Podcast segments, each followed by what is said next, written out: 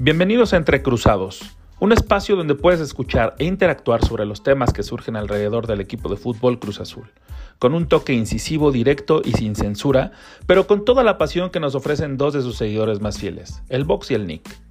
Deportes, música, series, película y grandes recomendaciones aquí en Entre Cruzados. Bienvenidos y comenzamos.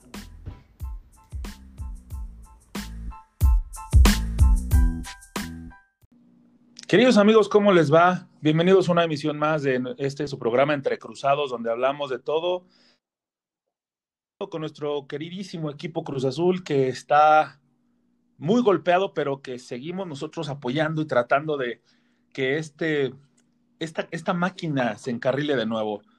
Y para hablar de, de, lo, de lo, acontecido, eh, me permito saludar a mi querido hermano, amigo, carnalazo, mi querido Vox, ¿cómo estás? ¿Cómo va tu semana? ¿Cómo viste todo este desmadre, cabrón? ¿Qué tal, Nick? Pues gracias a Dios todo bien, ¿no? Eh, en estos tiempos lo más importante es decir que, tenemos salud, que seguimos eh, sin perder a nadie de la familia. Y bueno, pues triste también por el lado de Cruz Azul, ¿no? El, el equipo, como lo platicamos, eh, está cayendo en una, en una espiral descendente que se ve difícil que pueda salir de ahí pero bueno, tenemos la esperanza porque jugadores buenos hay, ¿no? Falta que, que falta mucho trabajo de parte de, del técnico y falta que estén bien metidos y concentrados, ¿no? Vamos a platicar un poco de lo que sucedió contra el Puebla. Eh, no sé si tuviste oportunidad de ver el partido. Sí, sí lo vi y, y, y créeme que es una tristeza ver un equipo tan grande con tanta historia, con esa tradición y con, Aparte con una de las mejores plantillas de México, si no es la tercera, es la cuarta, pero está dentro de las primeras cinco, que me parece muy lamentable que esté sucediendo todo este tema. No porque sea mi equipo, bueno, también porque es mi equipo, pero sí también porque es una de las, de las plantillas que prometía mucho, insisto, en, en el año pasado, a principios del año pasado, esta misma plantilla eh, era marcada como favorita. Viene un descalabro increíble que todos sabemos y que lo vamos a comentar hasta que se recupere, pero todos los especialistas dicen que siguen noqueados. La verdad es que yo no vi absolutamente nada, nada de un equipo de fútbol de, eh, profesional de primera división, al menos en el primer tiempo. En el segundo recompusieron, que creo yo que fue gracias también a, a las incorporaciones y a los cambios que, que, hizo el técnico, que hizo Reynoso, pero, pero el primer tiempo es de pena ajena, güey. Sí, totalmente de acuerdo. Este, se nota otra vez eh, la falta de trabajo, ¿no? Recordemos que, que Reynoso tiene escasas dos semanas trabajando con el equipo, dos semanas, tres días. Eh, se ven los jugadores que todavía les cuesta mucho en lo físico soltarse, o sea, es lo que, lo que llaman en el fútbol que todavía están duros, eh, así se ven. El primer, equipo, el primer tiempo, como bien dijiste, sin una idea clara de, de a qué querían jugar, ¿no? Y con errores garrafales. Eh, ahí Josué Reyes falla en, eh, en, ese despeje del portero del Puebla que no mide bien. Le termina cayendo la pelota a Omar Fernández, que sabemos de su peligrosidad. Eh, retrasa la pelota muy bien para Tabó y justo dos, dos este, personajes que figuraban en la órbita de Cruz Azul, Omar Fernández muy ligado a Juan Reynoso desde hace mucho tiempo, él, él prácticamente lo rescata en Cruz Azul Hidalgo, después se lo lleva a Perú, después se lo trae a Puebla y eh, pues son los que terminan de, por hacer daño a, a Cruz Azul, ¿no? Después, como bien dices, en la segunda mitad creo que recompone mucho el camino y una de las cosas que para mí es clave es cambiar a ese sistema de, en lugar de tener tres contenciones en la media, dejar solamente dos, dos hombres bien abiertos y dos eh, hombres al ataque, ¿no? Ya que Santi solo en el primer tiempo, pues se vio eso, muy solo, ¿no? no Santiago para nada es un mal jugador, es de lo más rescatable, creo yo, que tiene Cruz Azul, pero sí necesita un acompañante, eso sin lugar a dudas, ¿no? Entonces, eh, yo, yo vi que mejoró mucho cuando ya tenía ya el cabecita ahí metido. Entonces, vamos a ver qué, qué nos espera para el próximo partido. No sé tú qué opinas. Sí, yo, yo voy a darle como estrellita y una mención honorífica a nuestro querido y eterno suplente Misael, que esta vez le dieron más minutos y se notó el cambio en el equipo, ¿no? Al menos fue el, el miembro de, de, de, la plantilla que intentó hacer algo diferente, eh, intentó ofender, profundizar.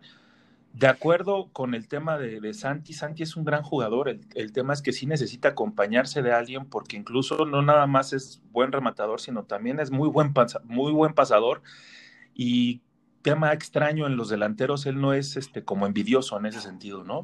Siempre que vea a, un compañero mejor posicionado que él, no remata y prefiere ceder la pelota para que el otro eh, concluya la jugada, ya sea en gol o en un intento. Pero sí me parece que necesita, la dupla debe de ser adelante Cabecita y, Santiago, si es que Cabecita decide quedarse, ¿no? Porque también ahí está ese tema tan famoso, tan sobado y tan, tan comentado ya de, de la fiesta del Cabecita Rodríguez, que está a disgusto, que este que ganaba menos, que se dio cuenta, no sé, o sea, si está a disgusto y se quiere ir, pues yo soy de los primeros que dice, pues adelante, ¿no? Es un gran jugador, sí, se le va a extrañar y hace falta en este momento, sí, pero de nada te sirve tenerlo a la fuerza, ¿no? Entonces, si se quiere ir y le quieren dar el espacio, pues adelante, ¿no?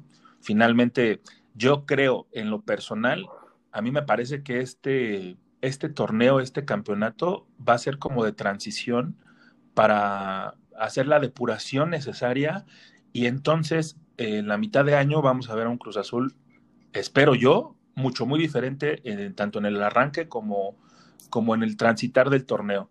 Pero sí me parece que, este, que el primer tiempo lo podemos borrar absolutamente de la mente, ¿no? Hacer como un este, blackout de esos 45 minutos de, de ese Cruz Azul, pero que sí nos demuestra que es un Cruz Azul con una realidad increíblemente triste o sea, ni siquiera tiene rumbo, ni siquiera tiene sentido y así está el equipo en general. O sea, desde la directiva que no tuvo una planeación, que sí estoy de acuerdo, tuvo, llegó a los dos minutos para que ya inicie el torneo, pero finalmente este, por eso digo que este, este, este campeonato, esta, este torneo que estamos eh, viviendo ahorita es como el de transición, porque sí necesitamos hacer como una depuración bastante profunda y no nada más en jugadores, sino también en todos los temas que están detrás de, de, que van más allá del fútbol, ¿no? Sí, mira, yo concuerdo contigo en algunos puntos, en otros no. Eh, quiero ser muy específico. Eh, lo de Misael, 100%, ¿no? O sea, Misael es un tipo que te cambia el rumbo del partido, es un tipo que se atreve, que va al mano a mano, que va al uno contra uno. Entonces, ya desde ahí vamos ganando con Cruz Azul, si está Misael adentro, ¿no? Lo de Santi también concuerdo 100%. No solo no es un tipo envidioso, sino que es un tipo que se ve mucho más cómodo cuando alguien lo acompaña, ¿no? Porque es alguien que te sabe jalar marcas, que te sabe crear espacios, etcétera, etcétera. Y eso cuando está solo no lo puede explotar. Entonces necesita una pareja sí o sí.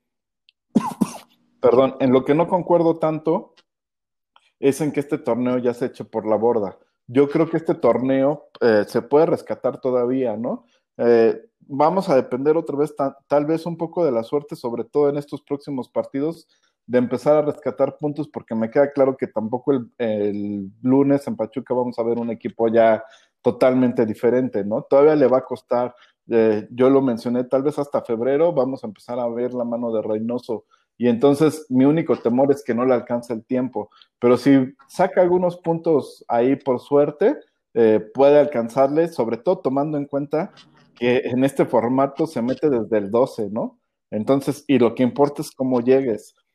Entonces, para mí, si Cruz Azul cierra fuerte y logra la idea y con las incorporaciones que va a tener, puede cerrar fuerte. Tampoco concuerdo en lo del cabecita. Yo no lo dejaba ir pero nunca, o sea, y no, no por el jugador que es, ¿eh? sino simplemente para ya dar ese mensaje a los buenos o malos jugadores, a cualquier tipo de jugador, de no vas a hacer aquí lo que tú quieras, ¿no? Porque ya pasó con Marcone, había pasado con Teófilo, y ahora parece que también es un berrinche del cabecita, ¿no? Entonces, como institución, yo creo que ya es decir, basta, no te vas, o solo que me den lo que yo quiera, ¿no? Y es evidentemente que no se lo van a dar porque el mercado simplemente ya bajó un montón, ¿no? O sea, tú por cabecita pagaste 13 millones de dólares. Ahora estás esperanzado en que te den 10 y ni siquiera esos 10 te los quieren dar. La oferta del fútbol chino fue de 6.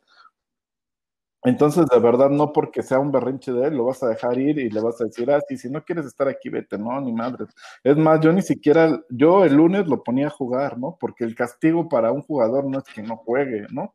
El castigo para un jugador, tócale el bolsillo, quítale un mes de salario a ver si no le duele irse de pedo al cabrón.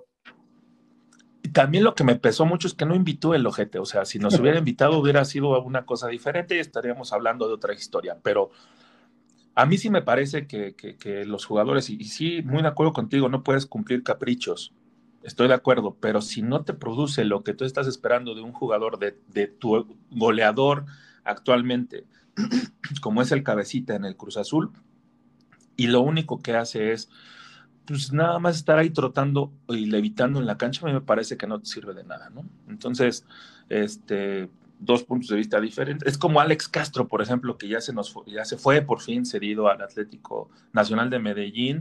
O sea, ¿lo vas a extrañar? No, para nada, pero justo estás hablando de otro tipo de jugador completamente. No, no, no, pero a lo que voy, a lo que voy es de que Alex Castro cuando jugó únicamente flotaba en la cancha. No, no hizo, yo no le vi condiciones, yo no le, no le vi absolutamente ni siquiera ganas, ¿no? Porque oportunidades sí las tuvo minutos, este, en algunos en el torneo pasado, yo recuerdo, traía la 10, güey, o sea, no era, no era nada más este, un jugador más, sino que traía la 10 y yo nunca le vi condiciones absolutamente de nada. No, estoy de acuerdo contigo, ¿no? Pero ahí, eh, o sea, es que es totalmente diferente el enfoque, ¿no? Porque Alex Castro, tú como institución, estás decidiendo que se vaya. Y sí, te costó mucho colocarlo, lo que sea, pero tú fue una decisión tuya decir, este jugador no me sirve, lo voy a vender o lo voy a mandar a otro lado. En este caso se va a préstamo con opción a compra, ¿no? Pero tu institución estás decidiendo, a este jugador no lo quiero, vamos a ver qué hacemos con él. Con el cabecita tú no estás decidiendo eso, el jugador te está obligando, o eso es lo que parece que te quiere obligar a que te deshagas de él. A mí eso no me parece. Como institución deberías de poner ya un hasta aquí en ese tipo de cosas. No, ni madre. Si, si tú no quieres jugar aquí, estoy de acuerdo contigo. No tienes por qué utilizarlo porque un jugador así tampoco te va a rendir. Pero, güey, te mando a Hidalgo, te mando a la sub-20, a, a la chingada, y ahí se congela tu carrera. De verdad. O sea, eso es el mensaje que como institución tienes que mandar. A ver si alguien te compra jugando dos torneos en la sub-20 pues vamos a ver cómo, qué decide este, nuestro flamante presidente directivo, director deportivo, cómo se, cuál es el puesto de Álvaro Dávila. Pues a ver qué decide, ¿no? Que esa es una decisión este, que nos va a marcar el rumbo y eh, de, esta nueva administración, por decirlo así. Y vamos eh, también a mencionar, nada más a mencionar que el fantasma ayer hizo la segunda entrega de su eh, eh, reportaje no dedicado a la, máquina y a los malos manejos de la era de Billy Álvarez y, con pinches. Y lo único que voy a decir, ya para irnos a una canción que es súper dedicada, mi querido Vox, para, para Billy y sus secuaces, es que había demasiada mierda, ¿no? Teófilo en algún momento lo mencionó, que, que, este, que era increíble que hubiera ese tipo de manejos al interior del equipo, yo la verdad lo, tiré de loco en aquel entonces y ya después ahorita me voy dando cuenta de que Chance vio algo parecido y es por eso que tomó la de, mejor moverse, ¿no? Y pues a ti, ¿qué, qué, sentimiento te provoca Billy para irnos a esta canción de, mi querida Cuca de Guadalajara que tanto nos gusta? Simplemente asco, ¿no? Y, y no es de hoy, yo sí quiero ser bien claro, yo siempre dije que el Cruz Azul no iba a salir campeón hasta que este güey se fuera, ¿no? Esa es la única esperanza que me queda, que ya se fue y que pronto, pronto tendrá que venir un campeonato. Pues esta canción va para Billy en especial y para todos los que embarraron y que mancharon esta noble institución. Se llama Nadie te odia. Nadie te odia como nosotros, hijo de su. De la Cuca, de su disco La Racha, 1995, y regresamos para hablar de lo que nos espera contra Pachuca. Regresamos. Thank you.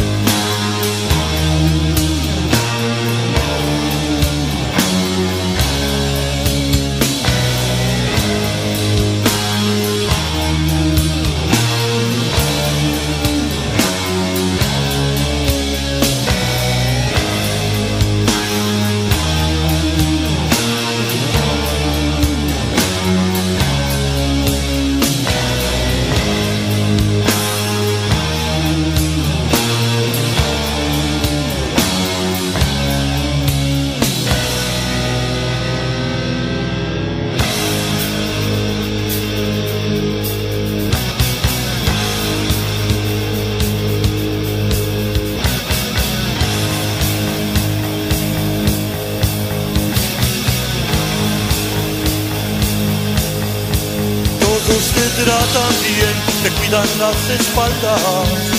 Eres el jefe aquí, te gusta presumir. Para no verte mal, si te las dan las guardas. Cuando te quieren consentir. Que se siente ser tan popular. Que se siente no tener rival. Y a pesar de todo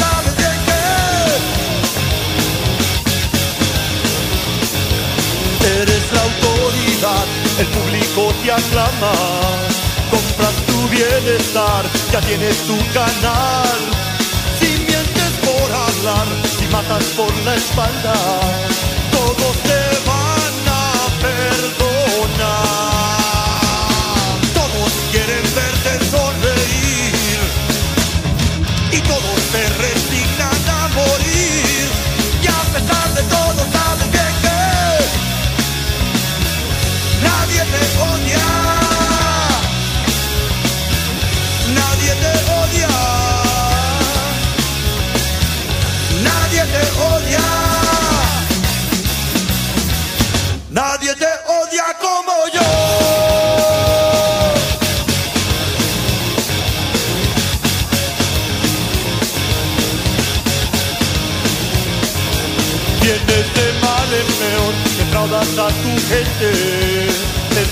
Te creció, no se te para igual.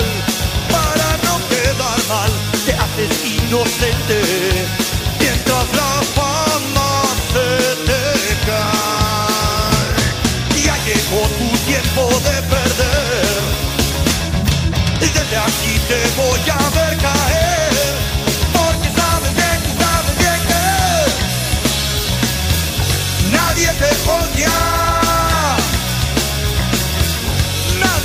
Odia. Nadie te odia. Nadie te odia como yo.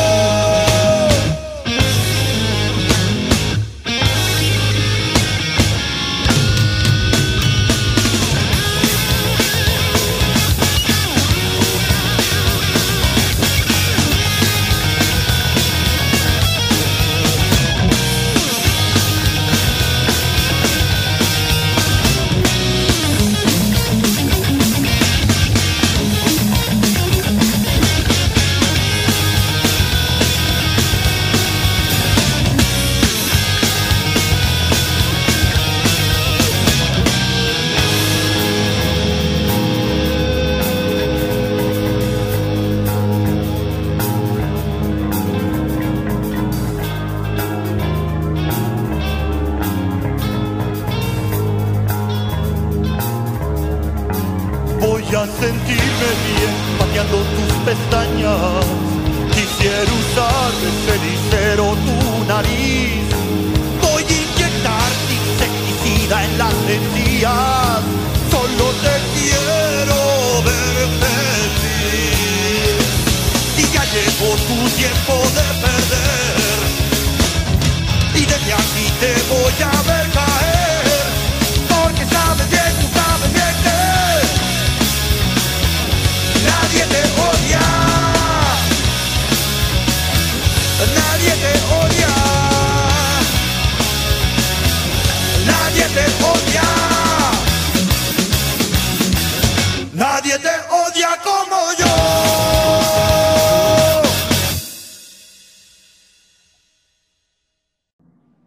Todos te tratan bien, te cuidan las espaldas, eres el jefe aquí, te gusta presumir. Y presumiste mucho y ojalá, ojalá que la mano de la ley te alcance y que no pase lo que pasó con otros temas. Ahí que, pues, ah, sí, sí, es que este culpable y lo dejaron libre después, ¿no? Esos son otros temas que no vamos a tratar aquí porque tenemos mucha preocupación, mi querido Vox. El lunes vamos contra Pachuca y es un equipo que está bien dirigido, que yo lo vi contra León el, el partido de la jornada pasada. Híjole, a ver si no nos llenan la canasta, ¿eh? Mira, parece, parece que es un duelo de equipos que no traen la mira bien puesta, ¿no? Si no me equivoco, Pachuca ha apenas anotado un gol, eh, igual este Cruz Azul pues lleva cero goles, Entonces pinta para... No hemos gritado. Ajá, pinta para hacer un partido de, pocos goles, ¿no? Y con varias incógnitas, ¿no? Del lado de Cruz Azul, ¿no? Eh, eh, contra Pachuca no lo mencionamos, pero tuvimos, perdón, contra Puebla no lo mencionamos, pero tuvimos dos bajas importantes, trascendentes, ¿no? Eh, Pablo Aguilar, que para mí es el mejor defensa de los últimos años en el fútbol mexicano y que si bien no ha recuperado su nivel eh, eh, que tenía antes de lesionarse, pues sigue teniendo toda la experiencia del mundo, ¿no?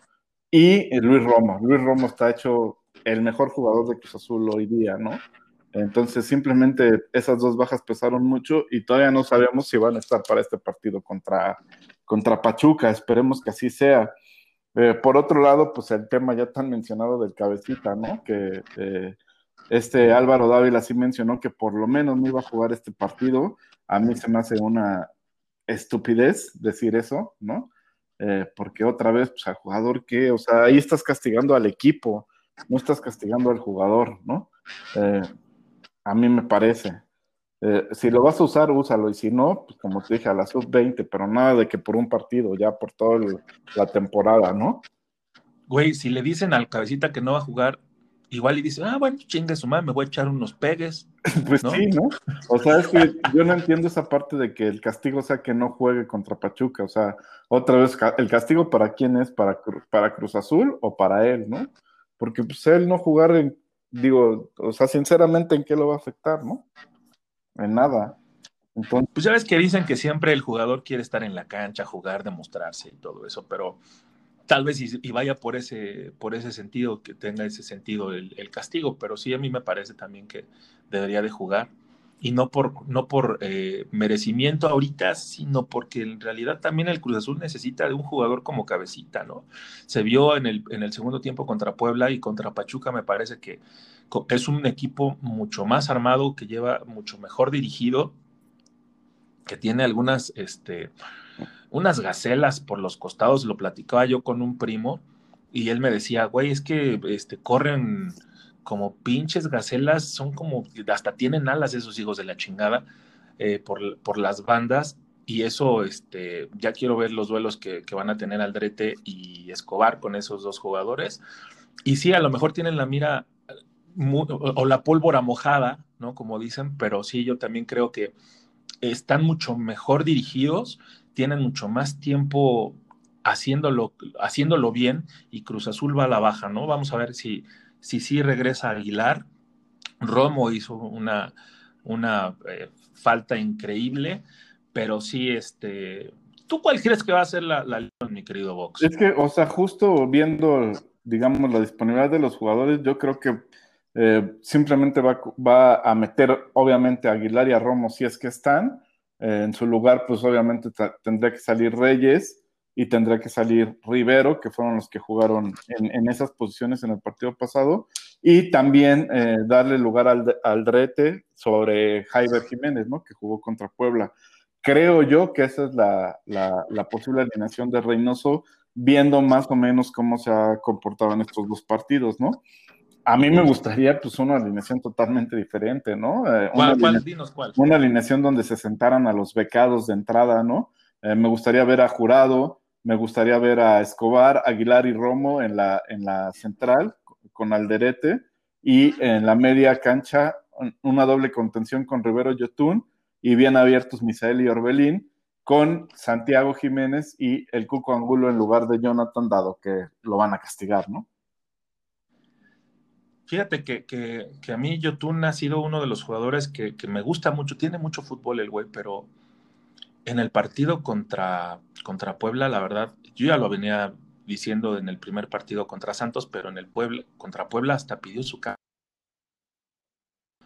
Es increíble que un jugador de primera división profesional, este, que se dedica únicamente a eso, pida el cambio nada más porque está cansado. No lo entiendo, de verdad no lo entiendo. Entonces, yo no, yo no lo ponía. Mira, ahí te va la mía. Jurado, estoy de acuerdo. Escobar, Aguilar, yo metí a Reyes y Aldrete, porque finalmente, este, si van, el, discurso que mencionaron en alguna ocasión antes de que se fuera Siboldi, o que provocó que se fuera Siboldi, es que querían que los jóvenes jugaran, ¿no? Entonces pues, hay que darle chance. Entonces, en la contención tenemos a, a Romo, que me parece que ahí es donde más brilla y no tanto en la, en la defensa central. Metí a Alexis, a Gutiérrez, y si ya está, que entre Paul Fernández. Y que de cambio, ya sea que saques a, Gutiérrez o, a Fernández, pero metes a, a Misael. 30 minutos mínimo, güey. Yo ya hasta estoy haciendo cambios, así que te la maté. y entonces adelante dejo los tres delanteros, Pin, Santiago, y si no va a estar el cabecita, que yo ya no lo contemplo en mi, cuadro inicial, que entre el Cuco Angulo, a ver qué trae, ¿no? Sí, de acuerdo. Eh, sí, tendría que ser eh, esa la apuesta por los jóvenes. Inclusive ahí, si vamos a ir por jóvenes, pues tendremos que dejar fuera al Derete y meter ahí a, a Jaiber, ¿no? Pero bueno, sabemos que no nos van a hacer caso, ¿no? Desgraciadamente. Y lo, más, lo más probable es, que, que, sea la alineación que mencionamos en un inicio. Ya veremos si, si este Reynoso nos puede estar dando sorpresas, ¿no? De, poco a poco. Yo sí tengo la esperanza que hacia el final del torneo sí empieza a sentar a, ciertos jugadores becados. Y entre esos becados dicen, dicen que ya se vislumbra el primer refuerzo real porque es eso, que va a llegar como en la jornada 24, ¿no? este, que es, el famoso Canu, este brasileño que está en el Botafogo, ¿dónde está? No, es que soy pésimo para los nombres. Sí, justo viene del, Botafogo, que está ah, mira, sí la tiene. en una ratita este. peor que Cruz Azul, ¿no? Creo que ha perdido 12 de sus últimos 13 partidos. Fíjate, o sea, yo no sé qué condiciones tengan, no, no sigo el, fútbol brasileño, pero me parece que sería interesante ver una nueva, un nuevo acompañante para, para Aguilar y, sentar ya por fin al Cata Domínguez, que, la verdad lo está haciendo ya. E, igual otro que tendría que irse ya, ¿no? Pero sí, el Canú se vislumbra como el primer refuerzo real porque dicen también que ya eh, Paul Fernández, Montoya y Angulo este, ya son nuestros flamantes, pero así lo pongo hasta con mayúsculas, flamantes refuerzos de lujo para esta temporada. Sí, tal cual, ¿no? O sea, y, creo que ahí, mm, obviamente Paul Fernández es el que más ilusión puede causar, pero los otros dos creo que sí pueden llegar a aportar algo, ¿no? Vamos a ver con qué ánimos llegan, con qué actitud y demás, ¿no? Porque en su momento sí llegaron como soluciones y no lo fueron. Ahora vienen como desechos prácticamente, ¿no? Sobre todo el caso de Montoya y Angulo, vienen como desechos y entonces creo que eso sí les puede ayudar a querer una revancha deportiva y a que se muestren en Cruz Azul en este semestre, ¿no? Porque aparte ellos lo saben, que solo van a tener este torneo para mostrarse, ¿no? Eh, totalmente diferente el caso de Paul Fernández, donde viene a ser estrella en Boca Juniors, ¿no? Ya lo platicabas tú la semana pasada, que todos los comentarios de las semifinales de la Copa Libertadores era cómo se extraña a Paul Fernández en Boca, ¿no? Sí, cómo, se cómo lo extrañan y es el único refuerzo que sí le quito el sarcasmo porque me parece que es un gran jugador. Yo lo he mencionado en reiteradas ocasiones aquí, que tiene mucho fútbol en los pies, caso contrario, y disposición. O sea, eso también es importante ya. O sea, antes nada más era con que jugaras bien, eras este, considerado para jugar en un equipo grande, pero Paul Fernández lo demostró, Montoya no haya demostrado nada, y Angulo, pues la verdad es que a mí me parece que puede ser un Cepelini y le dejamos el nombre que quieras, puede ser Angulo, puede ser Cepelini, espero que, que me que me callen el hocico, ¿no? Para que brillen y que Canusi sea una, una enorme y, alegre revelación para, si es que se da, ¿no? Porque tampoco es algo eh, confirmado. Si, si, es que se da, que sea una gran revelación para este torneo y que nos ayude a ir eliminando, como bien dices, a los becados. Entonces, este, pinta para, para hacer un torneo interesante con estas incorporaciones, más sin embargo yo sí creo que sí va a ser muy complicado el andar de, nuestro equipo, pero pues, a, ver qué, a ver qué nos dice Reynoso. Sí, ya veremos qué pasa con, con este bendito Cruz Azul. ¿Qué te parece si nos vamos a otra cancioncita, Nick? Pues como ando en este tema de, este, muy down, ¿no? Este, pues vámonos con Loser esa canción que, tanto disfrutamos en el 94 cuando salió en el Mellow Gold, de nuestro querido Beck, ese güero que, este, que es también ya bien mexicano. ¿No lo has visto en vivo? Sí, lo, vi en un Corona y me encantó. wow, me voló la cabeza. Es que ese, ese güey es así como chidito, es de los pinches güeritos que dice, ah, cámara, pinche gringuito, vente para acá, ¿no? Entonces, vámonos con Loser y regresamos para hablar del fútbol de otras latitudes.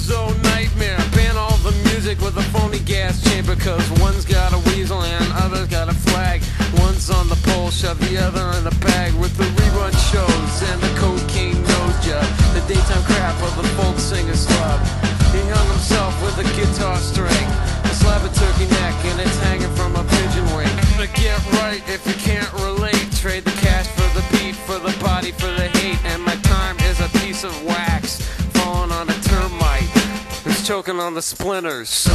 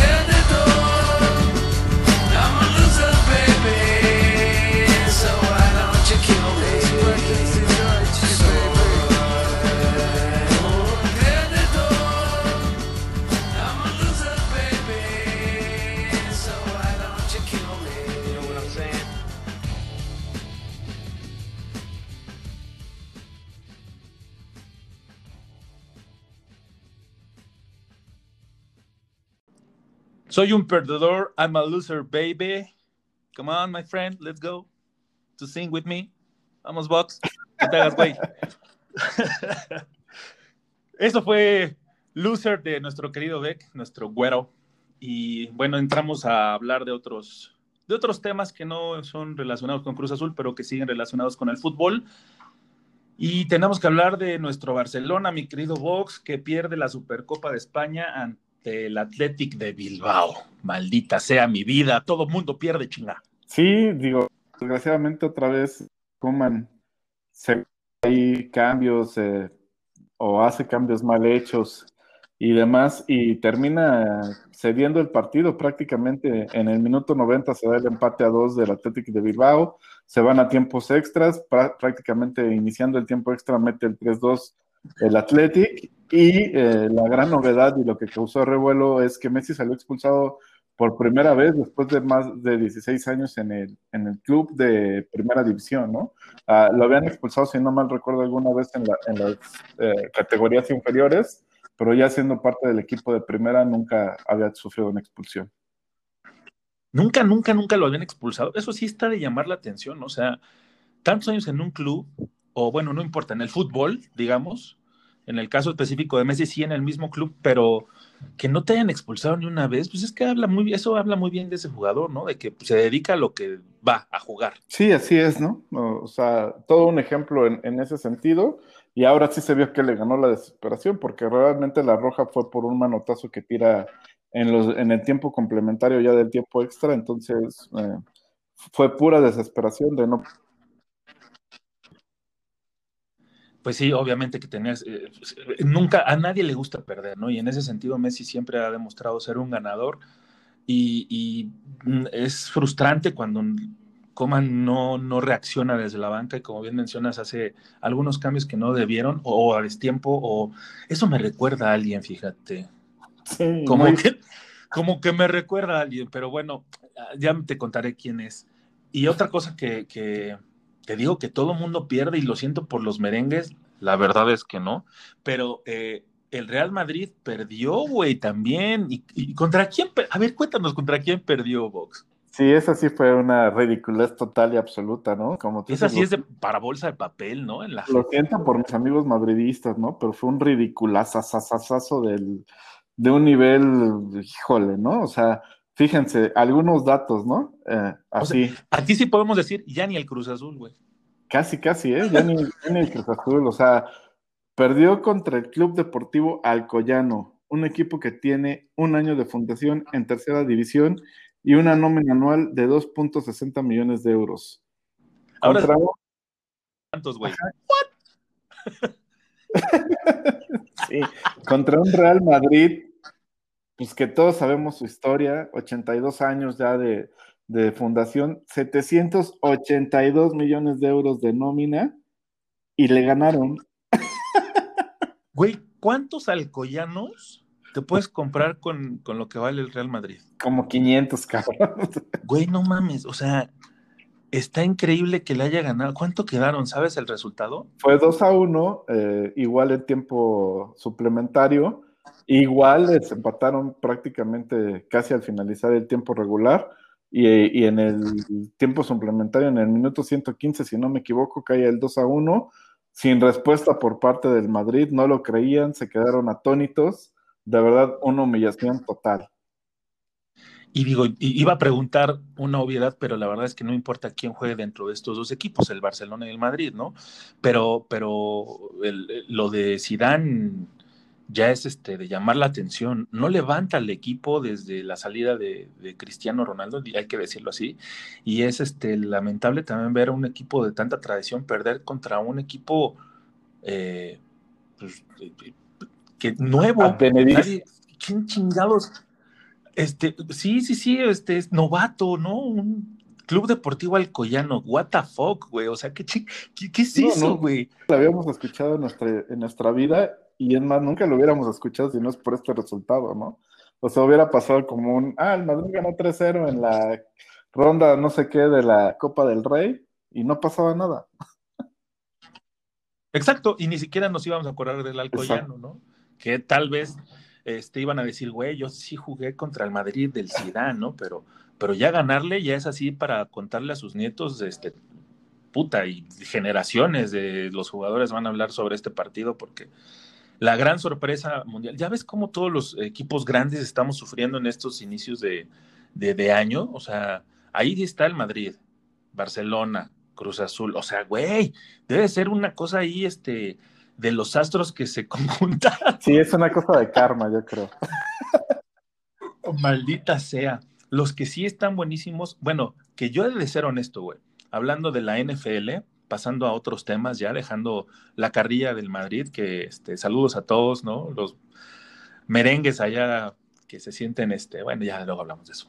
Eh, la NFL, güey, que yo la verdad sí sentí que los partidos divisionales iban a ser como más emocionantes y no, la verdad es que no, ni siquiera el Santos contra el Bucaneros fue eh, tan emocionante como los partidos de, de, comodines, por ejemplo, ¿no? Que ahí sí se rompieron la madre bien sabroso y, creo, creo yo que muchos este, esperaban el regreso de los Bills, que, vencieron a, unos Ravens, a unos cuervos bien, bien diferentes a lo que vimos en, en los partidos de comodines, ¿no? O sea, sorprendentemente anotaron únicamente un gol de campo y fue todo lo que sí, hicieron. Concuerdo. O sea, es increíble que, haya cambiado tanto, ¿no? Sí, concuerdo contigo plenamente. De hecho, el, partido que me pareció más emocionante fue el de Kansas y era en el que el papel iba a ser el más eh, dominante, ¿no? Por parte de, los, Chiefs. Sin embargo, ahí con el tema de la conmoción de, de Mahomes, pues el partido se cierra bastante y de hecho lo terminan ganando ahí jugándosela en, cuarta oportunidad con el coreback eh, suplente, mandando un pase que dices, bueno, esos son huevos del coach de, Kansas, Andy Reid, de poner toda, toda la temporada en una sola jugada prácticamente, ¿no? Sí, la verdad creo que fue el partido más emocionante, pero uno de cuatro, los otros no estuvieron mal, tampoco quiero ser este mentiroso en ese sentido, pero sí el más emocionante y el que más se, se apega a lo que vivimos la semana pasada fue el de Kansas City contra Browns, que increíblemente pues, les estaban este, tumbando ahí el puesto en, el, en, la final de conferencia, pero pues no, no fue así. Y ahora se vienen unos partidos increíblemente atractivos como el de Green Bay contra Bucaneros, que vamos a ver a, a Rodgers contra Brady, que para mí igual y pues, que pierdan los dos de foul, ¿no? Que se ponche la llanta de los las cuatro llantas del autobús de, cada, este, o cómo los transportan, no sé, si es que creo que llegan cada quien en su auto, ¿no? No sé, pero que, que nunca lleguen, o sea, que se pierdan, que pierdan por default los dos y ahí qué pasaría sería algo novedoso, pero sí, este, la verdad es que prefiero que gane Brady, a pesar de, de mi, de mi poca eh, afinidad contra, contra ese jugador, Aaron Rodgers, este, ojalá y, este, nunca haya jugado americano, ¿verdad? Y eh, los Bills contra Kansas City, que ahí sí me parece que los Bills pueden dar una gran sorpresa y meterse al Super Bowl, pero yo sí creo que estando Mahomes, Kansas City es un equipo increíblemente superior a los Bills. Sí, ahí este, pues vamos a ver casi casi el duelo de los mejores corebacks de los últimos tiempos, ¿no? Aaron Rodgers y Tom Brady te pueden caer bien, te pueden caer mal, pero sin lugar a dudas ambos, son ambos tienen un lugar en el, en el Salón de la Fama, ¿no? De la NFL. Entonces vamos a ver, como se dice coloquialmente, de qué color salen más correas, ¿no? Creo que este partido pinta para, ahora sí, cumplir con las expectativas y ver eh, una ofensiva de último minuto que sea la que se quede con el, con el triunfo, ¿no? Entonces eh, hay que estar muy al pendiente de ese partido. Yo voy Green Bay por el equipo que lo rodea. Eh, pero mm, cualquier cosa puede pasar, ¿no? En el otro partido eh, es ahora lo contrario, o bueno, no lo contrario, sino son los dos corebacks con más futuro dentro de la NFL, ¿no? Uno prácticamente ya siendo un hecho Mahomes, aunque sí lo veo muy mermado, no solo por la conmoción, trae un problema en el tobillo, trae un problema en, en el brazo, si no me equivoco. O sea, sí se ve tocador Mahomes, no es el Mahomes al 100%, que ahí no tendré ninguna duda que que ganaría el partido. Es un Mahomes mermado. Contra, eh, del otro lado, también el coreback de, los Bills, que parece ser un coreback que va a estar en la élite eh, de la NFL por muchos años, ¿no? Un coreback muy completo, que inclusive vimos, eh, si no recuerdo, contra Cuervos, que mandan una jugada donde lo mandan a correr hacia el touchdown, ve que ya se lo van a tapar y decide mandar un pase ahí todo descompuesto, pero efectivo y logra un touchdown, ¿no? Sí, como bien lo dices, eh, las promesas eh, se van a encontrar para llegar cualquiera de ellas eh, a la gran fiesta del Super Bowl del 7 de febrero. Y los dos históricos que sí me cagará y todo lo, me cagarán todo lo que quieran, pero lo que ha hecho Aaron Rodgers en su carrera con Green Bay ha sido espectacular y digno de admirarse, la verdad. O sea, quitando de lado ya del desmadre. Sí, Aaron Rodgers es un jugadorazo, un fuera de serie Eh, la gran diferencia que tiene con Brady me parece que únicamente son los Super Bowls ganados, pero yo creo que están en el mismo, o sea, se pueden sentar en la misma mesa los dos sin ningún problema, ¿no? Brady, pues ya sabemos la capacidad que tiene de mover a su equipo, eso la verdad, no cualquier jugador lo tiene y este y nos espera ese gran platillo, bueno, esos dos gran, grandes platillos para el próximo domingo que, que pinta para otra vez nos salir ojalá regresen las emociones de los juegos de comodines, porque la, bueno, la NFL siempre te da este, como ese tipo de emociones y, por eso es que se extraña tanto. Sí, y como dices, por el otro lado, Josh Allen contra Mahomes, también quedó lazo, ¿no? Cuatro, cuatro grandes, grandes coreback eh, con trayectorias totalmente diferentes, los viejitos de un lado, los novatos del otro, pero bueno, qué clase de novatos, ¿no? Uno ya con dos, eh, dos finales de conferencia. la tercera sería de Mahomes, un anillo ya de Super Bowl, y Josh Allen, pues, que pinta para ser una gran, gran estrella de la NFL. Buenazo, mi querido Boxy. ¿Con qué nos vamos ahorita para animar esto que se está poniendo? Mira, vamos a ir con uno de mis grupos favoritos de los últimos tiempos, estos chavitos que se llama Greta Van Fleet, con Led Zeppelin, y su canción que a mí me encanta que se llama Highway Tune del From the Fires del 2017.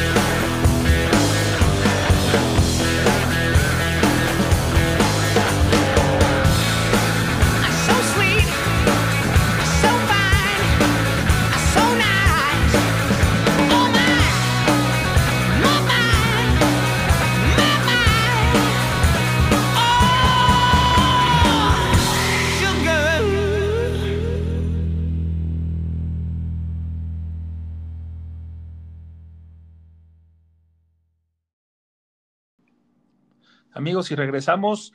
Qué buenos son esos Greta Van Fleet, la neta es que sí, pues, podrán ser como la copia de, Led Zeppelin, pero también para hacer copia eh, con calidad hay que tener eso, también calidad y poder este, ponerte con sazón a las patadas, porque Led Zeppelin es uno de los, de los consentidazos de, de, de este par de que les habla. Y bueno, mi querido Vox, llegamos a la sección de las recomendaciones para disfrutar este fin de semana también, además de, todo lo que hemos platicado, que podemos ver en el fin de semana. ¿Qué viste? Ahora, ¿qué viste? Dinos, cuéntanos. Sí, mira, ahora les traigo una, una película que está en Netflix. Eh, se llama Hillbilly, una elegía rural. Y lo único que tiene de feo esta película es el título, porque de ahí en fuera es una película extraordinaria, de verdad. Es del director Ron Howard, aquel que brilló por Una mente brillante, y eh, con unas actuaciones fenomenales, ¿no? Eso hay que recalcarlo. Eh, eh, Amy Davis es como la, gran protagonista y, gran candidata al Oscar por este papel.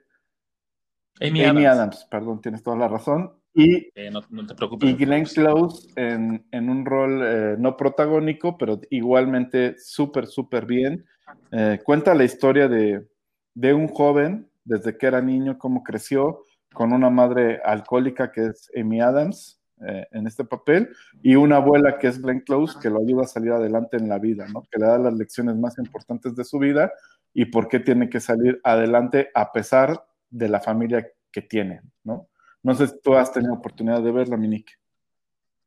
Sí, ya la vi y de verdad que Amy Adams, yo me acuerdo que es este uno de mis este pollitos, ¿no? Del cine, ah, con todo respeto, es una pompi que tengo ahí de las que tantas me gustan y, aquí se ve eh,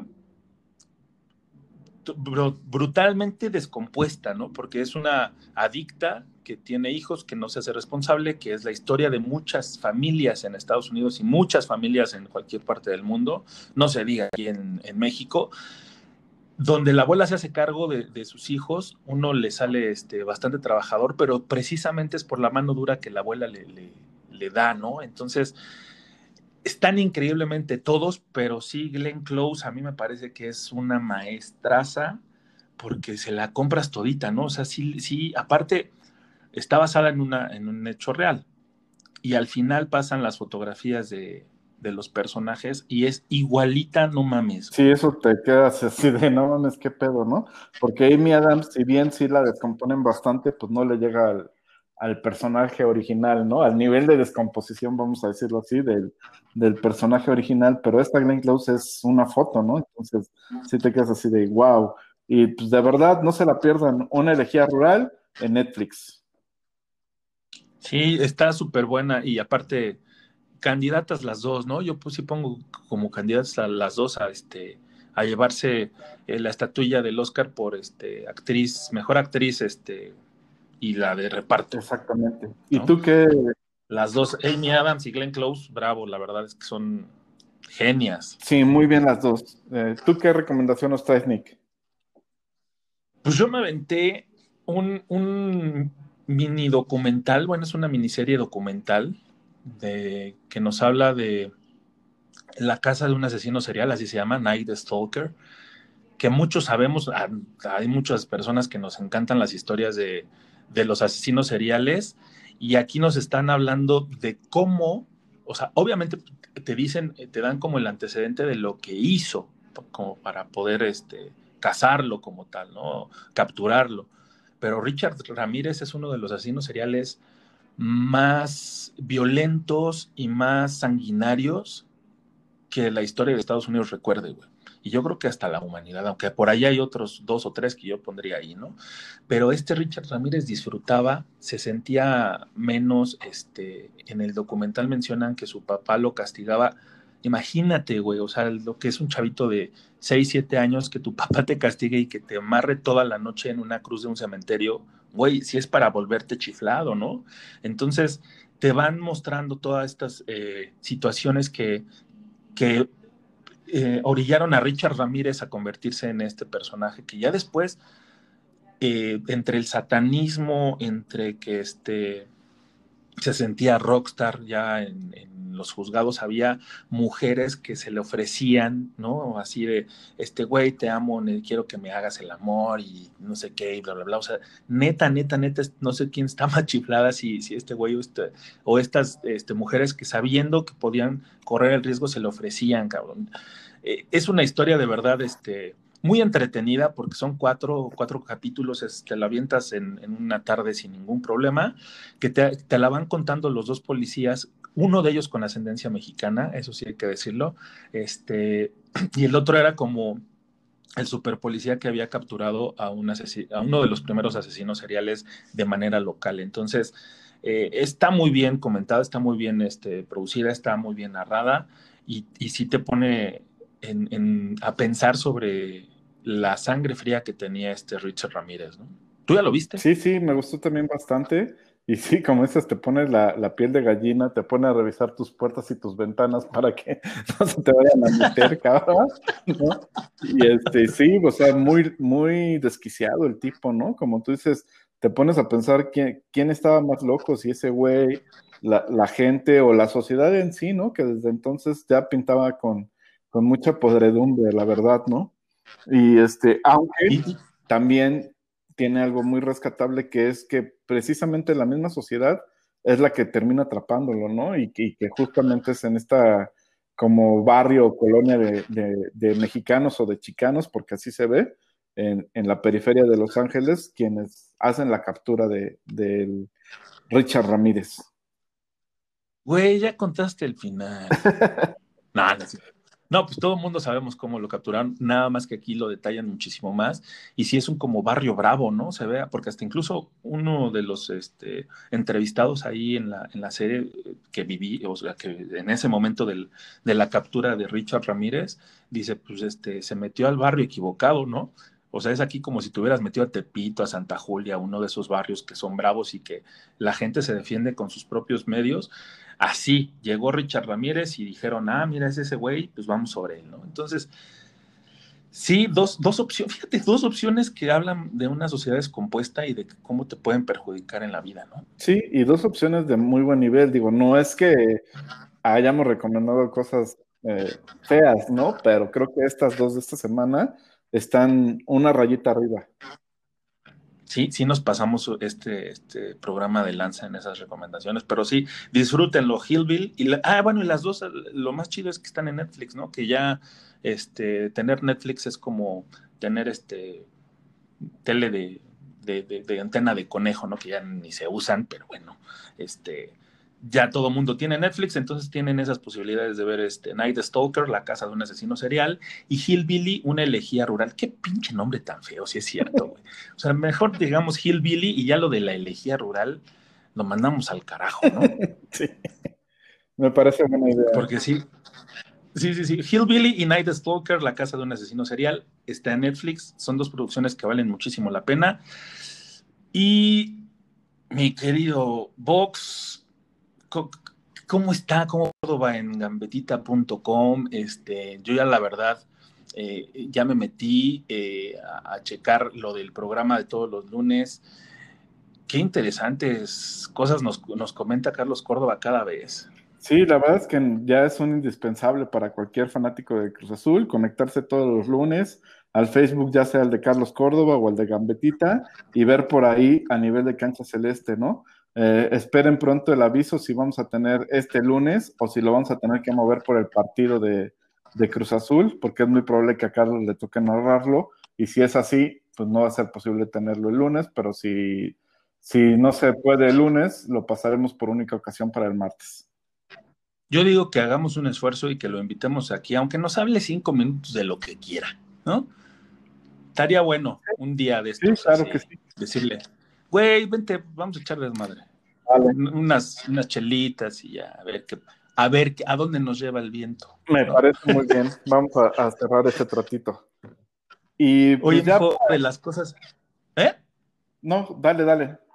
Y otra de las cosas que sucedieron en estos días fue la muerte del cantante de Los Ángeles Negros, bueno, el guitarrista y fundador del equipo, perdón, de, este, del, del, grupo, Mario Gutiérrez, que que si a ustedes les gustan las canciones de rompe y rasga, ¿no? De esas este, de, cabaret y todo eso, este, Los Ángeles Negros son básicos, papá. Sí, o sea, un, grupo de, origen chileno que prácticamente se volvió mexicano, ¿no? Como dices, por la penetración que tuvieron sus canciones aquí. De hecho, Mario Gutiérrez pues, ya vivía aquí y pues lástima, una víctima más de esta tremenda pandemia, ¿no? Sí, qué triste es enterarnos de que la muerte ronda muy cercanamente a todos, a todos ya. Y pues este, vámonos con algo de ellos, ¿no? Para, para empezar con la fría de, pues, con las frías de hoy, ya, ya es jueves, ya se vale. Sí, vamos a escuchar una versión de, Los Bunkers, de Y Volveré, eh, originalmente de Los Ángeles Negros, y viene en su álbum Vida de Perros del 2005. Y nos vemos en la siguiente, ¿no, mi querido Vox? Ya nos despedimos. Así es, hasta el próximo jueves, que tengan muy buen fin de semana y que saquemos por lo menos un puntito. Dios te oiga, por favor, o que juguemos mejor, güey, aunque sea, chingada. Eh, Cruz Azul, por favorcito, ¿no? No sean malditos.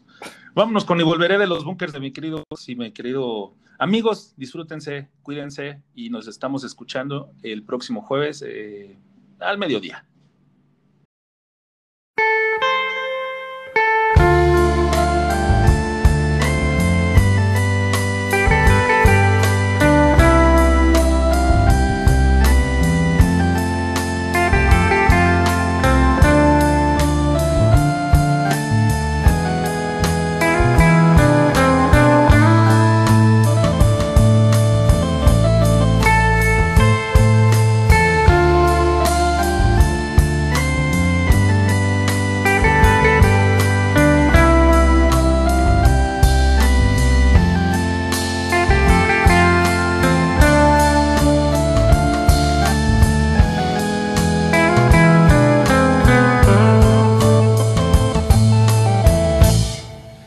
Amor a Dios. No se puede continuar. Ya la magia terminó. Ahora tengo que marchar. Será mejor seguir nuestra soledad. Si hoy el cielo se cubrió, quizás mañana y el sol no